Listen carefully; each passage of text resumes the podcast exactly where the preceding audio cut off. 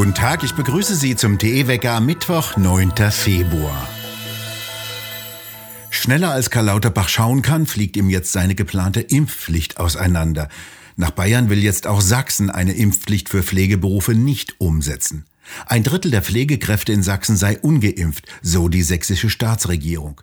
Die sehe nach einer Äußerung eines Pressesprechers das Gesetz sehr kritisch, sowohl mit Blick auf die Versorgungssicherheit als auch auf den enormen Verwaltungsaufwand. Ein Erlass des Sozialministeriums zur praktischen Umsetzung einer Impfpflicht war ursprünglich für den kommenden Freitag angekündigt, der wird jedoch jetzt zurückgezogen. Auch im benachbarten Sachsen-Anhalt scheint die Impfpflicht zu scheitern. Das Gesundheitsamt von Magdeburg verweigert ein Beschäftigungsverbot für ungeimpfte. Dessen Leiter schätzt die Zahl der ungeimpften Beschäftigten auf 10 bis 15 Prozent. Wenn diese wegfallen würden, würde die Gesundheitsversorgung erheblich leiden, so dessen Leiter in einem Rundfunkinterview. Die Länder Berlin und Niedersachsen wollen an einer Impfpflicht festhalten. Dem Gesetz zur Impfpflicht zufolge sollen Mitarbeiter im Gesundheits- und Pflegeeinrichtungen bis zum 15. März einen Impfnachweis vorlegen. Andernfalls müssten die Gesundheitsämter entscheiden, was geschehen solle. Für Lauterbach selbst sei das ein gefährliches Signal. Das erwecke den Eindruck, Politik sei erpressbar. Das ging schnell. Heute soll die Chefin der internationalen Umwelt-NGO Greenpeace morgen neue Sonderbeauftragte für sogenannte internationale Klimapolitik im Auswärtigen Amt werden. Zuvor soll sie vom Bundeskabinett bestätigt werden, dann am Nachmittag der Presse vorgestellt werden. Morgen ist noch amerikanische Staatsbürgerin, soll möglichst schnell die deutsche Staatsbürgerschaft verliehen bekommen und soll dann als lebenslänglich fürstlich besoldete Staatssekretärin verbeamtet werden. Sie ist mit Greenpeace für eine Organisation verantwortlich, die vielfach mit erfundenen Geschichten Panik verbreitete, wie im Fall der Brenzbar, jener ausgedienten Ölplattform in der Nordsee. Greenpeace log seinerzeit die Öffentlichkeit an, es seien erhebliche Mengen an Altöl enthalten. Doch das stimmte nicht. Zuletzt gefährdete die NGO Zehntausende von Zuschauern im Münchner Fußballstadion, als ein Greenpeace-Mann mit seinem Gleitschirmflieger bei laufendem Länderspiel im Stadion landete und dabei Menschen verletzte.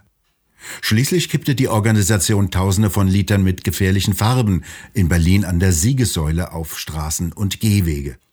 Morgen selbst erklärte immer wieder, das Ernährungssystem sei kaputt aus Klimaschutzgründen müssten weniger Fleisch- und Milchprodukte gegessen werden.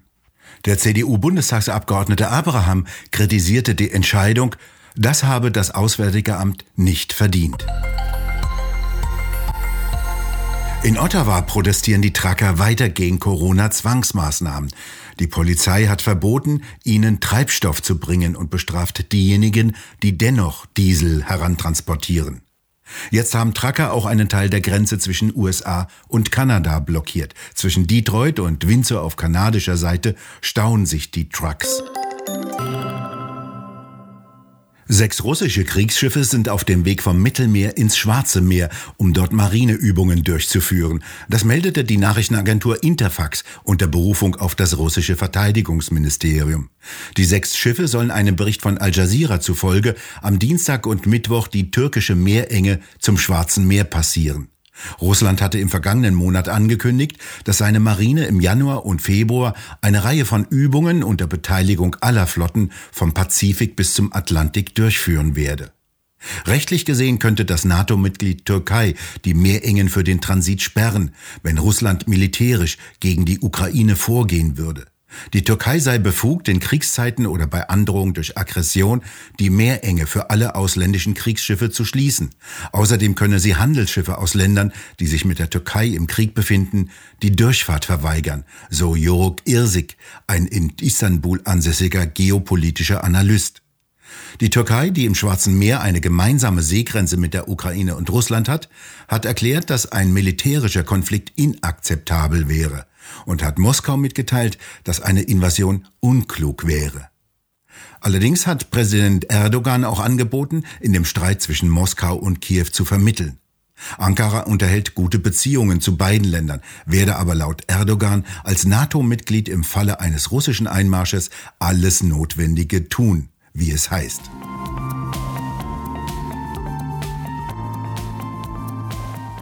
Russland hat die Aussagen des französischen Präsidenten Macron über einen angeblichen Deal mit Russlands Präsident Putin zur Ukraine dementiert.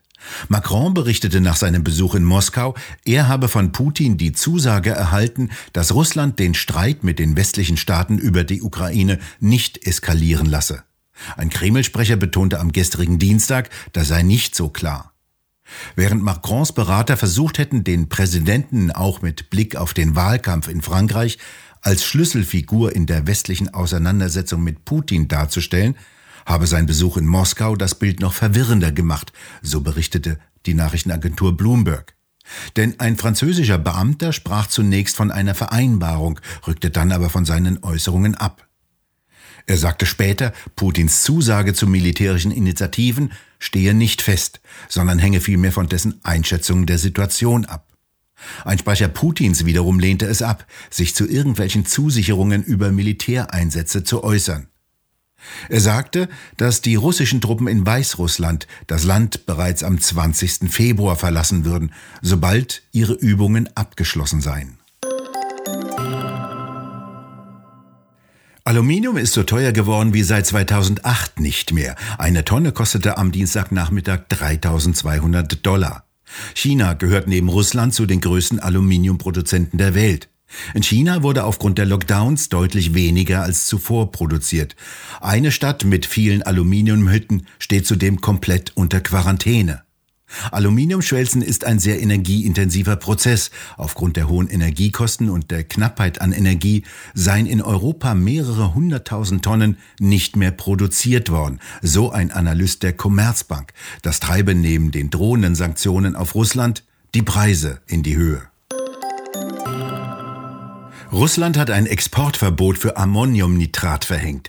Das Salz aus Ammoniak und Salpetersäure gehört zu den wichtigsten Stickstoffdüngemitteln. Das Exportverbot soll mehr Dünger für die eigene Landwirtschaft in Russland bereithalten und gilt für zwei Monate bis zum 1. April. Das wird die weltweit bereits sehr knappen Düngemengen weiter verringern und die Preise weiter ansteigen lassen.